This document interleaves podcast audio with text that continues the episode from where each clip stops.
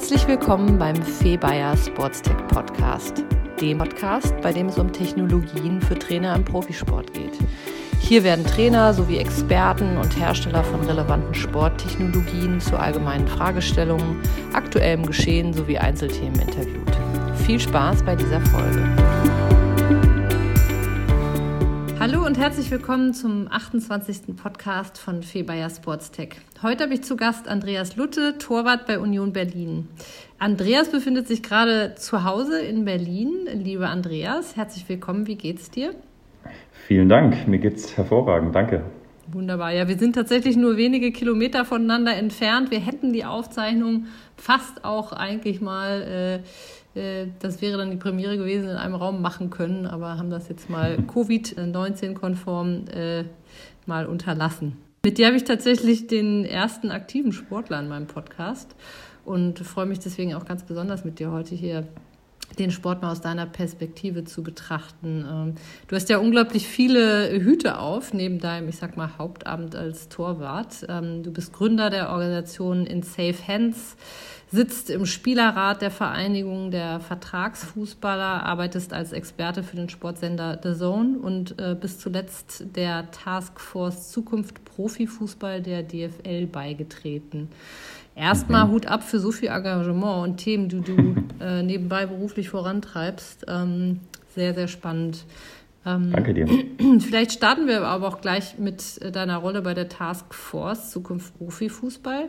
Die wurde ja gerade erst im September von der DFL gemeinsam mit, ich glaube, 35 Experten seid ihr insgesamt ins mhm. äh, Leben gerufen. Da steht ja auch so ein bisschen im Fokus des, dieser interdisziplinäre Austausch. Ähm, Corona hat ja nicht nur für viele Umwälzungen weltweit in sämtlichen Branchen und Disziplinen gesorgt, sondern vielleicht ja auch den einen oder anderen Missstand aufgedeckt. War das der Auslöser zur Gründung der, Task, der Taskforce? Also welchen Beitrag wollt ihr denn damit leisten? Erzähl uns da doch mal ein bisschen drüber. Ja, also es ist ja, wie du es schon gesagt hast, ein Format der DFL. Und ähm, die DFL ist äh, vor ein paar Monaten auf verschiedene Experten im Profifußball zugegangen und hat ähm, ja, versucht, eine bunte Mischung eben zusammenzutrommeln, die über die Zukunft des deutschen Profifußballs sprechen soll. Und ähm, da war es von Anfang an ähm, eben auch der Plan, Aktive mit einzubinden. Letztendlich auch, weil wir so ein bisschen unsere Stimme erhoben haben und gerne mehr eingebunden werden möchten. Ähm, das haben wir in verschiedenen Gesprächen mit der DFL und auch mit dem DFB klargemacht. Und ähm, diesem, diesem Ruf ist die DFL damit gefolgt, indem sie uns eingeladen hat. Und ich bin, sitze jetzt als Vertreter der, der Aktiven äh, eben in, in, dieser Taskforce. Und es soll im Grunde darum gehen, aus verschiedenen Perspektiven mal ähm, über gewisse Themen zu diskutieren, die die Zukunft des deutschen Fußballs betreffen. Und ähm, das ist durchaus interessant, welche Meinungen da zusammenkommen. Habt ihr denn da für euch schon, ich sag mal, ein Ziel definiert, welchen Beitrag ihr damit leisten wollt? Oder seid ihr da noch in der Themenfindung, Sammlung? Es ist, es ist eine, eine Themen wurden schon grundsätzlich vorgegeben. Ähm, die sind der Öffentlichkeit jetzt nicht so zugänglich, aber wir haben schon einen Fahrplan, den wir verfolgen in dieser Taskforce. Ähm, es ist so geplant, dass wir eigentlich priorisieren wollen und schauen wollen, was sind, was sind Themenbereiche, die wir auch in wirklich Maßnahmen überführen wollen in Zukunft, im nächsten Jahr schon. Ähm, da können wir als Taskforce aber auch nur Handlungsempfehlungen geben an das DFL-Präsidium, was es dann umsetzen müsste. Und ähm, das ist jetzt im Moment in diesem Prozess noch so ein kleiner Testballon, ob das auch funktioniert, ob die DFL, ob das DFL-Präsidium unsere Vorschläge dann wirklich auch annimmt. Ähm. Aber ich, ist, ich freue mich, äh, Teil dessen zu sein, weil es wirklich ähm, eine sehr, sehr interessante Mischung an, an Leuten ist, die ganz verschiedene Perspektiven mhm. aus, auf diese ja. Themenfelder hat.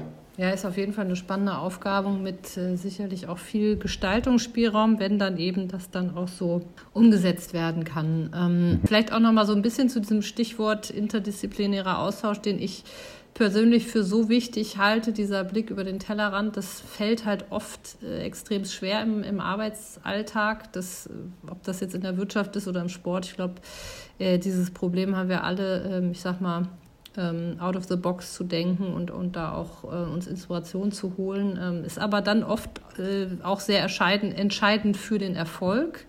Ähm, ähm, auch gerade auf der zwischenmenschlichen Ebene.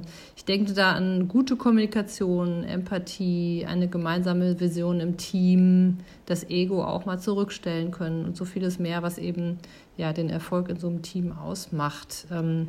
Wie sieht denn da der formulierte Anspruch und auch die gelebte Realität jetzt bei euch im, im Team bei Union Berlin aus?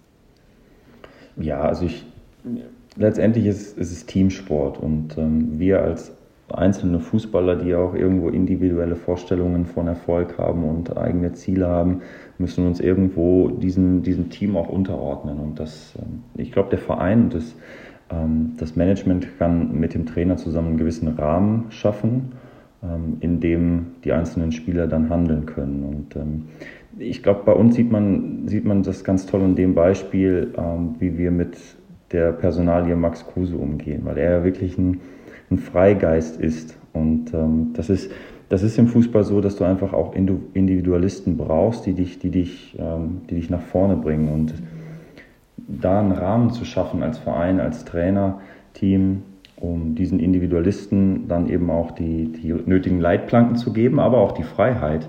Ähm, um, um erfolgreich als Team zu sein. Das ist, das ist wichtig, aber ich glaube, das ist echt eine Gratwanderung. Mm, total, ja. Zumal man, man könnte irgendwie fast schon behaupten, das ist ein bisschen out of fashion, diese individuellen Besonderheiten äh, auch noch richtig zu bespielen. Mhm. Ähm, kannst du so ein paar Beispiele auch aus der Praxis nennen, wo, wo du sagst, da haben wir gewisse Regeln, gewisse Rituale, Routinen, die jetzt nicht 0815 sind, die aber irgendwie dann auch uns als Team, als Verein in der Mannschaft ausmachen? Ja, also es, das ergibt sich einfach auch schon aus der Tradition von Union Berlin heraus, glaube ich, dass du einfach gewisse Leitplanken hast, du hast gewisse Dinge, für die der Fußball von Union stehen soll und das ist etwas, das ist unumstößlich für alle. Also wir geben niemals auf, wir geben 90 Minuten Vollgas und wollen mitreißenden Fußball spielen, weil wir gehen ja immer noch davon aus, dass wir normalerweise in der alten Försterei vor wirklich ganz verrückten Fans spielen. Das meine ich so positiv. Ähm, es ist jetzt gerade nicht der Fall, aber, aber so, so, so wollen wir Fußball spielen und ähm, diese, dieses niemals aufgeben und ähm, ganz ehrlichen, verlässlichen Fußball spielen, das sind Leitplanken, die für alle gelten. Und darüber hinaus ist dann eben auch die, die Freiheit von Individualismus dann möglich, ähm, aber eben nur innerhalb dieser Leitplanken. Mhm. Jetzt ist natürlich nicht jeden Tag Spieltag. Du hast das jetzt so ein bisschen auf den Spieltag bezogen. Hast du so ein bisschen aus dem Trainingsalltag auch Beispiele, die du machen kannst, die, die euch dann eben auch ausmachen? Wie gesagt, Stichwort äh, Regeln, Routine, Rituale. Ja, na, es gibt einfach gewisse Verlässlichkeiten in, in, in unserem Trainingsalltag. Klar, du hast, du hast gewisse Regeln, an die, an die sich jeder halten muss. Es ist Teamsport. Und ähm, da eine gewisse Verlässlichkeit zu haben und Disziplin auch ist, ist glaube ich, auch vonnöten.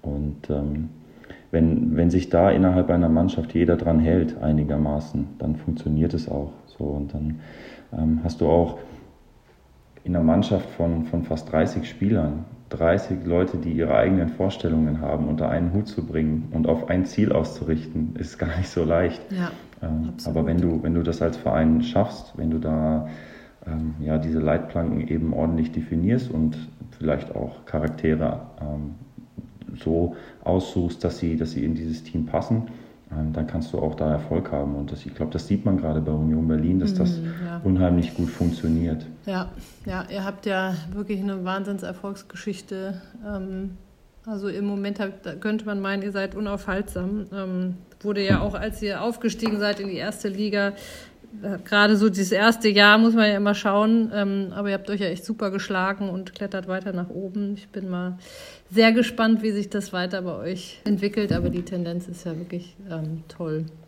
Ähm, ja. Jetzt hast, hast, du als Torwart ähm, natürlich auch nochmal eine, eine, eine besondere Rolle ähm, in, in so einem Teamgefüge.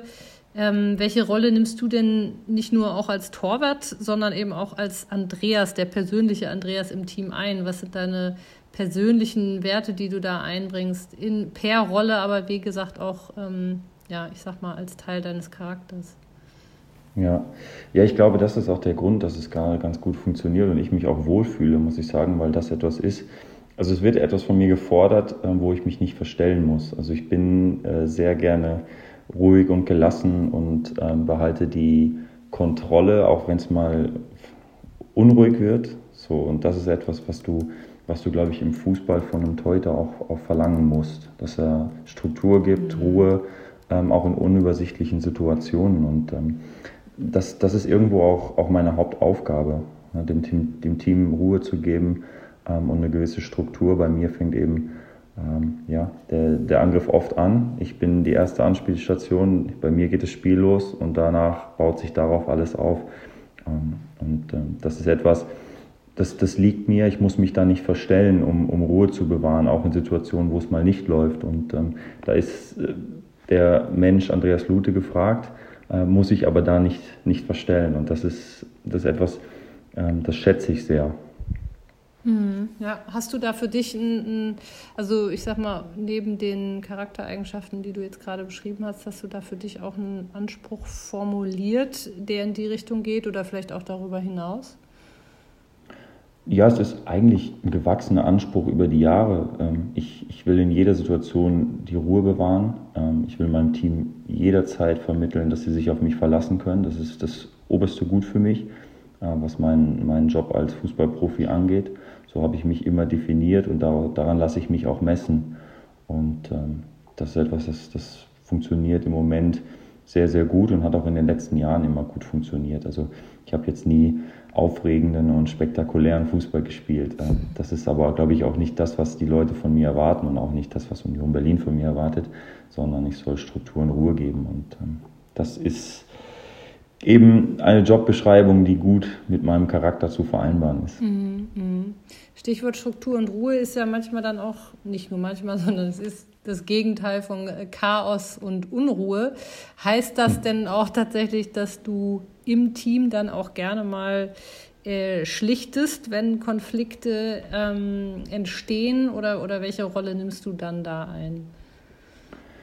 Also so viele Konflikte, muss ich sagen, gibt es jetzt bei uns gar nicht, dass ich da irgendwie schlichten müsste. Aber ich wäre sicherlich nicht der, der vielleicht in einem Konflikt ist, weil ich aus meinem Charakter raus dann doch eher der Ruhe bin, ruhige bin und vielleicht mal in einer ruhigen Minute versuche, das ähm, eben vernünftig zu klären, abseits von, von Emotionen. Äh, das ist, glaube ich, immer ein ganz guter Ratgeber, weil Fußball lebt nun mal von Emotionen, aber dann einen gewissen Abstand zu finden und ähm, sich, wenn du dir auf äh, wenn du dich irgendwie auf dem Platz eben nicht einig bist, ähm, dann vom Platz zu gehen und in einer ruhigen Minute sowas, sowas zu klären. Und das ist, glaube ich, glaube ich das, das Allerwichtigste, weil die, die Diskrepanz zwischen diese, dieses Hochemotionale auf dem Feld und dann in der Kabine wieder ähm, ein Team und beste Freunde sein, das ist gar nicht so leicht hinzubekommen. Mhm. Ähm, aber das, das ist mir eben wichtig. Ähm, dass du die Ruhe bewahrst und, und sowas dann auch vernünftig klären kannst. K könnte ich bei Schlichten, muss ich aber bei uns gar nicht so oft. Mm, ja, ja. Aber das äh, Stichwort, was du gerade genannt hast, äh, Fußball ist ein hochemotionaler Sport, das finde ich total spannend. Dann aber eben auch, weil es ja fast schon untypisch ist, Charaktere wie dich zu haben, ähm, die da eben diese Ruhe, die dann auch vonnöten ist, ähm, ähm, reinbringen zu können. Das ist natürlich dann auch eine ganz spannende Dynamik, die, die du dann, dann eben aber auch brauchst, um am Ende, glaube ich, einen guten Fußball spielen zu können. Mhm. Jetzt haben wir so ein bisschen über die Dynamik im Team gesprochen und auch so die Rolle, die du im Team einnimmst. Ähm, lass uns doch jetzt mal so ein bisschen in den Tagesablauf äh, reinspringen. Ähm, wie sieht denn dein individueller Tagesablauf als Profisportler aus? Also welche erstmal vielleicht erstmal vom Verein draufschauend, welche Abläufe und Inhalte gibt der Verein dir vor? Vielleicht kannst du uns einfach mal chronologisch vom Aufstehen, ich weiß nicht, vielleicht macht ihr morgens auch schon äh, einen Schnellerholungstest, dass du einfach mal ein bisschen chronologisch deinen typischen Trainingstagesablauf beschreibst. Mhm. Ja, also ich stehe meistens gegen sieben auf ähm, und fahre dann ganz gemütlich zum Training. Der, Tra der, der, Verein gibt natürlich gewisse Anwesenheits, Anwesenheitszeiten vor, die auch wichtig sind, glaube ich, um einfach eine gewisse Struktur zu geben. Ähm, bis meistens anderthalb Stunden vor Beginn der ersten Trainingseinheit dann eben auch am Stadion, um entweder Corona-Test, wenn er denn ansteht, äh, oder gewisse Regenerationsmaßnahmen, äh, Präparationsmaßnahmen eben, eben zu machen. Ähm, das ist, der, der Verein bietet ein Frühstück an, das ist komplett freiwillig. Ähm, du kannst frühstücken vor Ort, äh, hast jederzeit das Angebot, musst es aber nicht. Ähm, auch da wieder die Freiheit, du kannst entscheiden, aber das Angebot ist da. Mhm. Und ähm, dann ist meistens äh, Analyse, ähm, wo wir uns gemeinsam als Team oder eben in, in einzelnen Gruppen gewisse, gewisse Szenen anschauen. Das, da geht es meistens ähm, um den kommenden Gegner. Kann aber auch mal vorkommen, dass du dir in einer Woche nochmal Szenen aus dem letzten Spiel anschaust äh, oder eben aus, äh, aus den Trainingseinheiten oder dann gewisse Sachen eben nach- oder vorbereitest. Und ja, dann geht es gegen 10 Uhr, wenn wir um 10.30 Uhr trainieren, geht es zusammen in den, in den Kraftraum. Wir machen ähm, eine gewisse Vorbereitung aufs Training, Stabi und so weiter, um dich äh, so ein bisschen warm zu machen, eine gewisse ähm, ja, Vorbereitung einfach zu haben. Ähm, das ist dann der erste Moment, wo alles nicht mehr freiwillig ist. So, und äh, das, ist, das ist dann auch wichtig. Du gehst gut vorbereitet dann, dann raus ins Training und ähm, ja, hast je nach Wochentag ähm, dann ein gutes Training draußen, gehst wieder rein und da beginne ich die Nachbereitung, die aus meiner Sicht wichtiger ist als, als die Vorbereitung. Ähm, der eine oder andere hat dann vielleicht etwas, etwas zwicken, sind gerade extreme Spielpläne bei uns, ja. ähm, was, was dazu führt, dass du deinen Körper eben pflegen musst. Und ähm, Physioabteilung ist jederzeit da, du kannst nachbereiten im, im Kraftraum ähm, oder andere Rehabilitationsmaßnahmen eben annehmen. Und ja, gemeinsames Mittagessen, äh, wenn du denn möchtest, ist auch wieder ein Angebot, ähm, wo sehr, sehr frisch gekocht wird. Also das Thema Ernährung ist, ist äh, meinem Club sehr, sehr wichtig. Es gibt für jeden was, also findet wirklich jeder was und ähm, es wird auch hervorragend angenommen. Ähm, so hast du schon mal die, finde ich, die, die Erstversorgung mit Frühstück, äh, gesundes Frühstück und gesundes Mittagessen hast du schon mal gewährleistet als Verein. Und ähm, das sind zwei Mahlzeiten, die einfach, glaube ich, auch wichtig sind. Und dann ist entweder am Nachmittag nochmal Training ähm, oder es ist eben frei. Und wenn nochmal Training ist, dann hast du bei Union eben die Möglichkeit, in Ruheräumen dich hinzulegen, dich zu regenerieren ähm, und auch mal runterzukommen. Und ähm, kannst letztendlich deinen kompletten äh, Tag am Stadion verbringen. Und ähm, das ist schon auch für ein Teamgefüge eine sehr, sehr wichtige Voraussetzung, glaube ich. Mhm, ja. Ähm, hast du jetzt ähm, individuell noch ein paar Themen? Ähm, du hast es jetzt erstmal so ein bisschen generischer gehalten, fürs, fürs Team beschrieben. Ähm, hast du vielleicht auch ein paar Tests, die ähm, morgendlich machen? Also es gibt ja auch viele Vereine, die machen Befindlichkeitsfragebogen, die machen unterschiedliche, wie gesagt, Schnellerholungstests. Sie nehmen Blut. Kannst du da äh, konkret ein paar Beispiele machen, was ihr da in der Form oder in die Richtung macht? Nein, also es wird, es wird am Morgen dann ähm, ein paar Stunden vorm Training, wenn du dann ankommst, eben kurz gecheckt, ob es dir gut, gut geht, aber es ist kein Fragebogen, also einfach nur eine kurze Absprache mit den Physios. Äh, bist du trainingsfähig? Ähm, sind über Nacht irgendwelche Sachen aufgetreten, die dich am Training hindern könnten? Ähm, einfach um, um nochmal zu gewährleisten, dass alle wirklich auch, auch vernünftig ins Training gehen können oder eben dann auch mal verzichten müssen, was es ja auch, was es ja auch gibt. Und, ähm, aber so, so getestet wird nichts. Ähm, das ist irgendwo dann auch eine gewisse Eigenverantwortung, aber diese Absprache mit den Physios finde ich schon wichtig. Mhm. Und ähm, für, also für mich persönlich, ich, ich merke relativ schnell, ob es mir am Morgen gut geht äh, oder, oder nicht. Ähm, ich bin 33, sagst du, äh, über die Jahre schon ein gewisses Gefühl entwickelt für deinen Körper. Und ich weiß auch ziemlich genau, äh, was ich vor dem Training noch so brauche, um, um trainingsfähig zu sein und auch zu gewährleisten, dass ich mich draußen nicht verletze. Ja, ja, ja. Das ist sicherlich ähm, nicht nur von Verein zu Verein, sondern auch von Spieler zu Spieler sehr unterschiedlich. Ähm, aber sicherlich spannend zu sehen, wie ihr das in dem konkreten Fall bei Union Berlin äh, Status Quo ähm, umsetzt. Ähm, was tust du denn zusätzlich noch, beziehungsweise individuell? Ich glaube sogar, du hast auch eine spezielle Ernährungsweise. Vielleicht kannst du uns da ein bisschen was sagen, aber einfach noch zum Thema regenerative Maßnahmen, vielleicht zusätzliches Training, ähm, unterschiedliche Formen der Selbstoptimierung. Ähm, vielleicht kannst du uns da mal einen Einblick geben, was, was du persönlich noch zusätzlich zu dem Vereinsangebot für dich tust.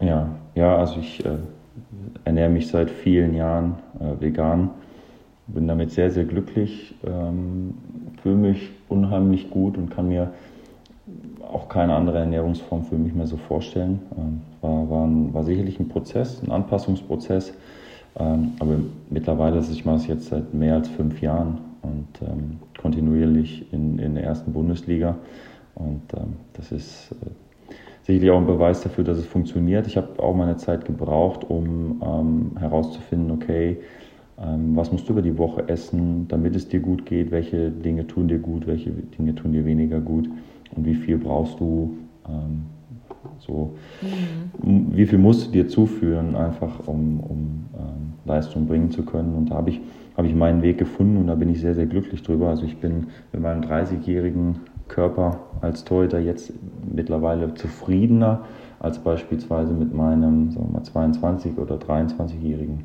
mhm. ähm, Ich. Und das ist sicherlich auch, auch der Ernährung geschuldet. Habe natürlich auch über die Jahre einfach gelernt, was ich äh, nebenbei noch tun muss. Ähm, ja. ja ich bin, bin fast 1,97 groß, also da eine gewisse Stabilität auch im Rumpfbereich zu haben, ist da, ist da einfach ganz, ganz wichtig. Und das habe ich über die Jahre in Vor- und Nachbereitung vom Training immer wieder gemacht. Und ähm, sorgt sicherlich auch dafür, ähm, dass ich wenig verletzungsanfällig bin. Also ich mhm. habe in meiner Karriere kaum große Verletzungen gehabt. Und ähm, das ist bei der Körpergröße ja. jetzt nicht, nicht, nicht selbstverständlich. Ähm, mhm. Deswegen bleibe ich da dran in Vor- und Nachbereitung des Trainings jeden Tag. Vielleicht noch kurz zur Ernährung. Hast du, ich meine, das ist natürlich immer schwierig, das isoliert zu betrachten, aber kannst du das konkret festmachen? was sich ähm, ja, in deinem Wohlbefinden, gut, Verletzungen gab es ja keine größeren, was du da ähm, an Unterschieden durch die Ernährungsumstellung bewusst wahrgenommen hast? Schwierig zu sagen, weil es, mhm. ähm, die Umstellung jetzt einfach auch schon so lange zurückliegt. Das ist mehr als fünf Jahre. Ähm, wichtig ist, glaube ich, dass ich, dass ich ein sehr, sehr gutes Körpergefühl habe. Ähm, ich bin selten krank, also die ganzen ähm, Influencer und so weiter, das hat, das hat mich in den letzten Jahren eigentlich gar nicht mehr so heimgesucht. Und das ist etwas, was dich natürlich auch im Trainingsalltag einfach schwächt, ne? wenn du erkältet bist ähm, und dann aber weiter deinen Job ausführen musst, draußen ähm, Vollgas. Das ist, das ist etwas, da wird nicht oft drauf geachtet, aber wenn du ständig erkältet bist und dagegen ankämpfst und im, Fußball ist es eben so, dass du mit Erkältungen weiter trainierst, ähm, dann, ist das, dann ist das nicht gut. Und ähm, ja. das, ist, das ist etwas, was mir aufgefallen ist. Da bin ich, bin ich kaum noch anfällig für. Ähm, bin ich auch sehr, sehr froh, weil wenn du, wenn du ständig damit zu kämpfen hast, dass es dir nicht gut geht, dass du schlapp bist äh, aufgrund von Erkältungen und dann aber ähm, auf dem Trainingsplatz Tag für Tag eben an die Maximalgrenze gehen musst, dann funktioniert das auf Dauer mhm. nicht. Ja. Hm, okay. Und unabhängig von, von dem Ernährungsthema, was, was tust du noch zusätzlich für dich? Du hast jetzt gerade gesagt, du müsstest ein bisschen ähm, gezielt auch äh, Core trainieren, ähm, zusätzlich, weiß ich nicht, für dich zu Hause oder, oder im Verein. Ähm, kannst du das nochmal erläutern, beziehungsweise vielleicht auch da nochmal ein paar andere Dinge nennen, die genau, du zusätzlich ja. tust? Ja, eigentlich ist es so, dass ich echt meinen mein Fokus auf, auf Chor lege. Ähm, ich mache meistens am Abend dann, wenn, wenn ich vorm Fernseher liege, dann nochmal ein bisschen was für mich ähm, oder roll aus mit einer Faszienrolle und ähm, über, also es ist so, nach dem Training lege ich mich grundsätzlich mittags hin. Also ich mache grundsätzlich einen Mittagsschlaf, der bis zu eine Stunde gehen kann. Ähm, da komme ich komplett zu mir, da bin ich, bin ich dann wieder ähm, quasi wieder hergestellt. Das ist etwas, das ähm, werde ich auch in Zukunft immer weitermachen, weil es wirklich, wirklich funktioniert. Mhm ähm, nach, nach, einer, nach einer anstrengenden Einheit sich dann ein bisschen hinzulegen, zur Ruhe zu kommen. Und meistens ist es so, dass wenn ich aufstehe, schon merke, okay, da und da sind, sind äh, Dinge an meinem Körper, die ich, die ich bearbeiten muss. Mhm. Irgendwie, dass du, dass du gewisse Regionen, Muskelregionen einfach merkst und die bearbeite ich dann entweder sofort oder am Abend dann nochmal. Mit der Rolle. Und genau, mit der Rolle oder mache dann noch so ein bisschen, bisschen Stabi-Programm einfach abends vorm Fernseher. Das ist so meine Routine. Ah ja, super. Jetzt habt ihr ja ähm, Jetzt haben wir so ein bisschen darüber gesprochen, was du im Tagesablauf tust, was äh, der Verein euch anbietet im Tagesablauf. Ähm, jetzt lass uns doch mal so ein bisschen über die ja, personellen Kontaktpunkte mit dem Funktionsteam um, um äh, Urs herum sprechen. Wie, wie sehen die aus und mit, mit wem ähm, hast du ja eigentlich diese, diese Kontakte im Funktionsteam? Oh ja, das sind viele. Also hm. ähm, klar, mein Torwarttrainer ist ja für mich die Haupt, Hauptkontaktperson. Wir verbringen die meiste Zeit miteinander. Wir trainieren oft auch getrennt von der Mannschaft, ne, weil es einfach eine individuelle Position ist, die auch ähm, Einzeltraining einfach auch verlangt. Äh, mit ihm habe ich, mit Michael habe ich den meisten Kontakt. Ähm, dann würde ich sagen, kommt schon fast der Videoanalyst oder die Videoanalystin, ähm, die, die einfach ja, gewisses Videomaterial zur Verfügung stellen. Du machst Nachbereitung, Vorbereitung, ähm, Gegneranalysen. Das ist schon, schon eine sehr wichtige Kontaktstelle einfach zum, zum Trainerteam. Ähm, ja, und dann Fitness-Reha-Trainer. Ne? Das, äh, das sind nun mal deine Ansprechpartner für die Vor- und Nachbereitung. Ähm, klar, bei, beim Thema Verletzungen noch wichtiger. Das betrifft mich jetzt aktuell weniger. Bin relativ wenig verletzt, aber das sind eben die Jungs, die dich, die dich wieder auf den, auf den Platz zurückbringen, die dich dabei begleiten, das wieder loszuwerden. Und schon, schon sehr, sehr wichtig. Und ähm, ja, für mich, wie gesagt, also Torwarttrainer und, und Videoanalysten sind für mich die Hauptansprechpartner. Hm, ja, ja. Ähm, wenn wir jetzt mal so einen Blick in die Zukunft werfen und auch gerne noch mal so ein bisschen eingehend auf deine verschiedenen Ämter, die du hast. Ähm, es werden ja immer mehr Daten der Spieler ähm, seitens der Vereine auch erhoben. Also äh, wir haben, wenn ich jetzt mal so ein bisschen mit meiner Brille drauf schaue, wir haben ja oft immer noch das Problem, dass wenn ein Spieler den Verein wechselt, dass da eigentlich diese ganzen Daten, die erhoben werden, ob das Trainingsspieldaten, Verletzungsdaten etc. pp. meist, wenn überhaupt nur rudimentär dann, ich sag mal, rübergenommen werden. Da geht unglaublich viel an Wissen verloren, nicht nur durch einen Trainerwechsel innerhalb eines Vereins, sondern eben auch dadurch, dass ein Spieler den Verein wechselt. Ähm, wir haben da in Amerika teilweise ja schon sehr starke Lobbys der, der Athleten, der Spieler, die sich eben auch unter anderem für solche Punkte äh, oder solche Themen ähm, wie eben Daten der, der, der Spieler einsetzen. Ähm, was denkst du denn, wie hier die Zusammenarbeit zwischen Vereinen und Spielern auch gerade in Deutschland ähm, in der Zukunft aussehen wird? Wird es da andere Modelle geben? Gibt es da vielleicht sogar schon konkrete Ansätze, die ihr euch da anschaut? Gute Frage. Also es, ich gebe dir, geb dir recht, in den letzten, ich bin jetzt schon lange Profi, aber in den letzten fünf bis sechs Jahren ist äh, die Datenerhebung nochmal extrem gestiegen, das muss ich schon sagen. Ähm, es sind nicht immer Daten, die du als Einzelsportler auch, auch für dich verwenden kannst. Ähm, ich glaube, dass da auch die verschiedene Perspektive von, von Club und Einzelspieler auch getrennt betrachtet werden muss. Ähm, aber es gibt sicherlich, sicherlich Schnittstellen und wenn du, wenn du darüber nachdenkst, dass es ja um deinen Körper geht, dann wäre es schon interessant, ähm, darüber nachzudenken, welche Daten dir gehören, welche du vielleicht auch mitnehmen kannst zu einem anderen Verein ähm, und wie du, wie du Daten interpretieren kannst für dich selbst. Ähm, da, da wird mit Sicherheit noch, noch, noch viel kommen. Ähm, bislang habe ich aber beobachtet, dass sich vor allen Dingen die Vereine darum kümmern, Daten zu erheben, mhm. Ähm, Statistiken zu erheben, ähm, um einfach vielleicht auch zu verstehen, ähm, ja, welche, welche Trainingsumfänge zu welchen Verletzungen geführt haben oder ähm, also das sind, das sind einfach Beispiele, die ich, die ich beobachte. Und ähm, ja, Einzelsportler muss ich sagen, also die meisten Jungs bei uns interessieren sich vor allem dafür, wie viel sie gelaufen sind im letzten Spiel, mhm. also wie viele Kilometer sie runter äh, gespult haben. Und ähm, das ist sicherlich eine Zahl, die, die ganz schön aussieht, aber die, die dir auch nicht, nicht, nicht viel bringt als Einzelsportler. Ja. Ähm, also ich, ich, wenn man den Blick in die Zukunft richtet, ich glaube, dass es mehr werden wird.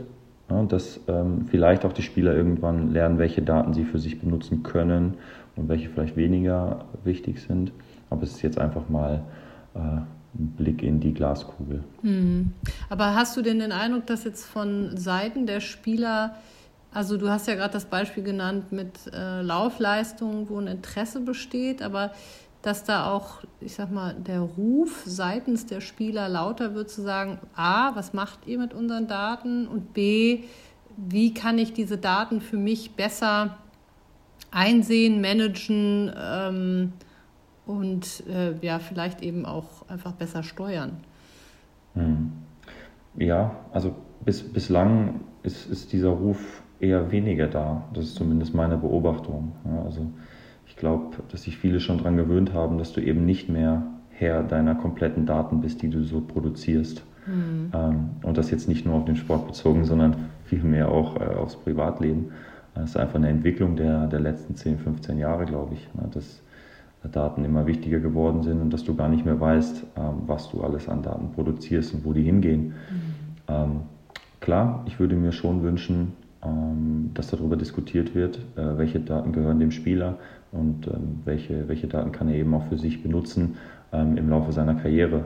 Und das ist sicherlich ein interessantes Feld. Ja, naja, also ich meine, ich gebe dir natürlich uneingeschränkt recht. natürlich geht es in erster Linie für den Verein bei der Datenerhebung darum, ja, einfach den Spieler besser belasten zu können ähm, und ja, damit ihn erfolgreicher für den Verein, aber natürlich auch für sich selber zu machen.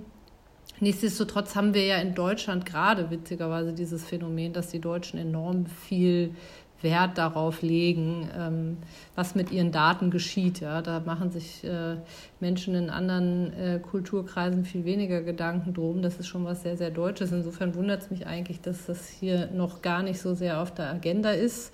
Aber ähm, wenn ich jetzt mal so den Blick auf die Glaskugel werfe, ich kann mir schon vorstellen, dass da auch beispielsweise Technologien wie Blockchain, ähm, enorm gut funktionieren könnten, weil du da einfach eine, eine Basistechnologie hast, wo du ja, deine Daten sehr wohl und sehr gut managen kannst und einfach damit natürlich als jetzt aus Spielerperspektive, egal welche Station du gerade in deiner Karriere vollziehst, eben auch jederzeit entscheiden kannst, wo, wer, was, wie mit deinen Daten macht. Ich glaube, sowas macht Sinn und ich kann mir sogar auch vorstellen, dass das vielleicht sogar auch mal Teil der Vertragsverhandlungen wird dass man mhm. eben vorher ab eben genau diese Tat, das, das Datenthema da auch im Vertrag klärt. Aber wie gesagt, das ist auch nur mein bescheidener Blick in die Glaskugel.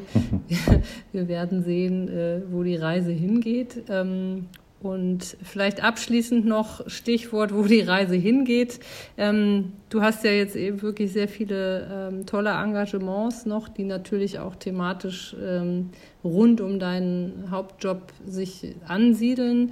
Ähm, was hast du, hast du schon Ideen, konkrete Vorstellungen, ähm, was du machen wirst, wenn du deine was natürlich noch Jahre, Ewigkeiten hin sein wird, wenn du deine, ja.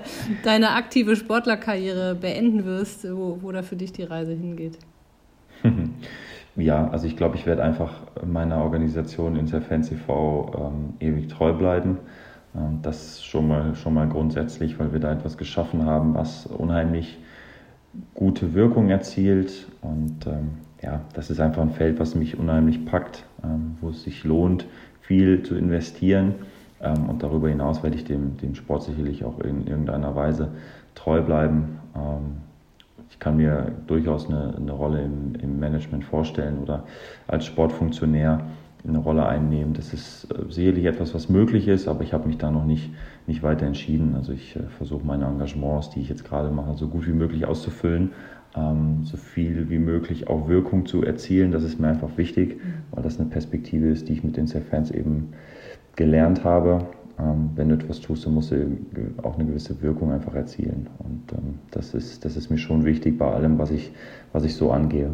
Hm, jetzt hast du äh, in Safe Hands ein paar Mal hier erläutert, ich habe es aber gar nicht erklärt.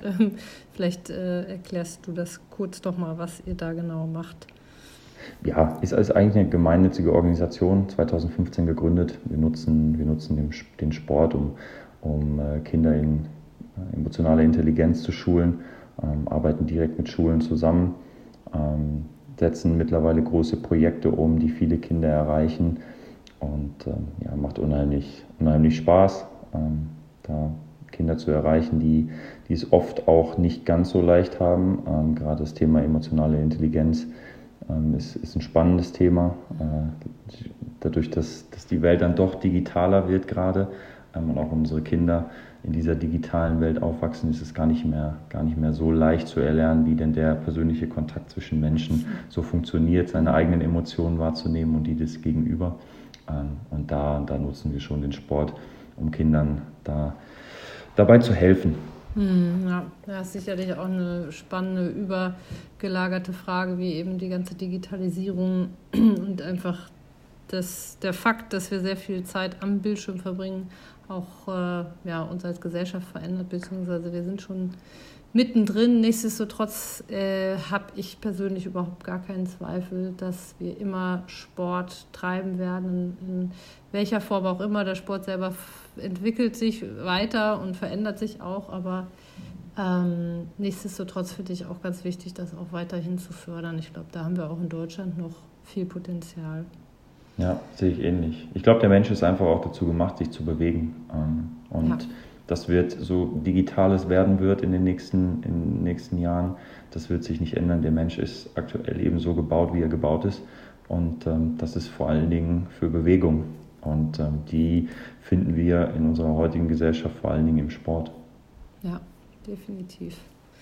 Wunderbar, äh, lieber Andreas. Damit sind wir auch schon am Ende des Gesprächs. Es war ein äh, knackiges, aber, aber ruhiges Gespräch, ganz wie es deiner Rolle gerecht wird. Ähm, ja. Ich danke dir ganz herzlich für, für deine Zeit. Vielen Dank für das Gespräch. Ähm, ich wünsche euch jetzt noch äh, eine kurze äh, Saison kurz vor der Winterpause, beziehungsweise die ist ja dann auch sehr kurz dieses Mal. Ich hoffe, ihr könnt euch dann aber dennoch ein wenig erholen und äh, ja, alles Gute für dich. Vielen Dank. Danke. Ciao. Tschüss.